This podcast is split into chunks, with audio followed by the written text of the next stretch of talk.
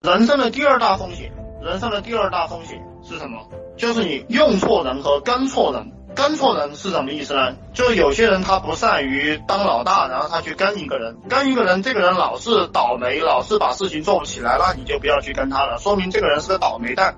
你跟倒霉蛋混在一块，你就会倒霉。你跟这个老是做事情要出错的人在一起，那你就会被他带来出错。你跟这个赚不到钱的人在一起，你就会赚不到钱。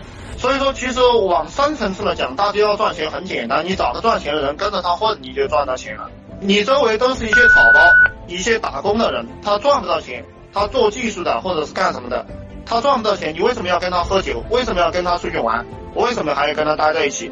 这种人分分钟都不要跟他待在一起，哪怕他是你的亲戚，哪怕他是你的父母，只要他赚不到钱啊，我们讲赚钱啊，你就不要跟他待在一起，或者说呃没有办法就尽量少跟他待在一起。当然父母你不可能不跟他待在一起，当然尽量少跟他待在一起，对不对？只要谁赚不到钱，你就不要听他的话，包括你的父母。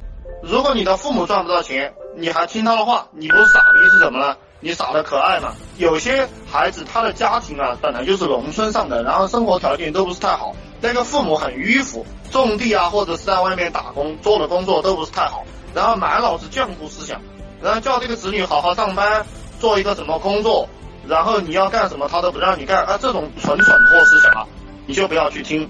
越穷的人越不要听他讲话，就是这样一个道理。然后这些东西你们做好了，跟着我这个思路来做，呃，你们发财很快的，就是发财很快。